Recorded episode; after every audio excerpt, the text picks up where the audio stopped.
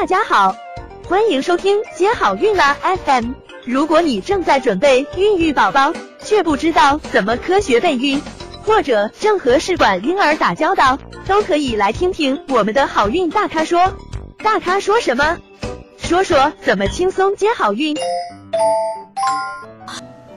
可能大家想知道胚胎停育有没有一些提前的信号啊？你要告诉我，嗯，我出现了哪些情况有可能是有胚胎停育，那我就要小心一点呢。也许有的人会问，嗯，如果我嗯怀孕以后孕早期有少量的出血，或者是我分泌物咖啡色也偏多了一点，或者是我觉得肚子痛，嗯，或者是我测我的基础体温几天内持续下降，那。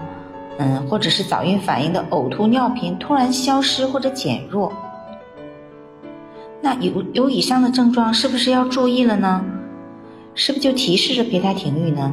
其实不是的，以上的情况不能够提示你胚胎停育，因为有一些的反应是早孕期是一过性的表现，是一种正常的一个范畴，而且监测基础体温呢，也容易受到其他很多方面因素的影响。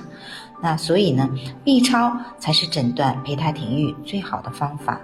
所以呢，不要在早孕期过于紧张，因为自己一些症状方面的改变就担心小宝宝停止发育了，情绪紧张反而容易引起胚胎的发育不良。所以呢，要以一个放松的心情、顺其自然的心情来迎接小宝宝的到来。想了解更多备孕和试管的内容。